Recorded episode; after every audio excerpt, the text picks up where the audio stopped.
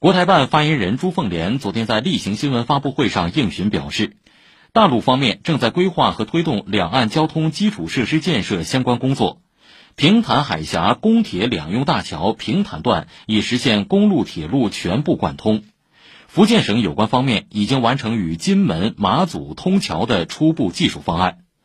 中共中央、国务院印发的《国家综合立体交通网规划纲要》已规划福州至台北支线建设。朱凤莲还表示，苏贞昌、尤锡坤、吴钊燮等极少数台独顽固分子挑动两岸对立，破坏两岸关系，图谋分裂国家，危害台海和平。我们依法对其实施惩戒。可以明确的是，台独顽固分子清单上绝不止这三人。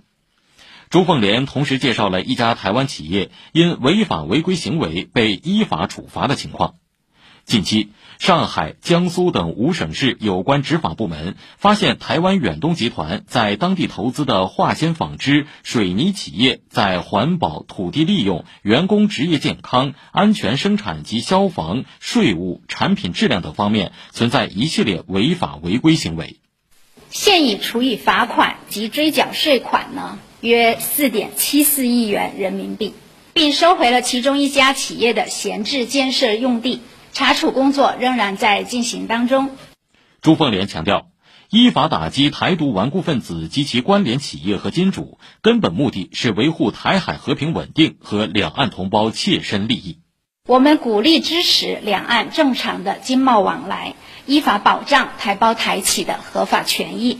但绝不允许任何人、任何企业一边在大陆赚钱，一边给台独顽固分子充当金主、提供金援。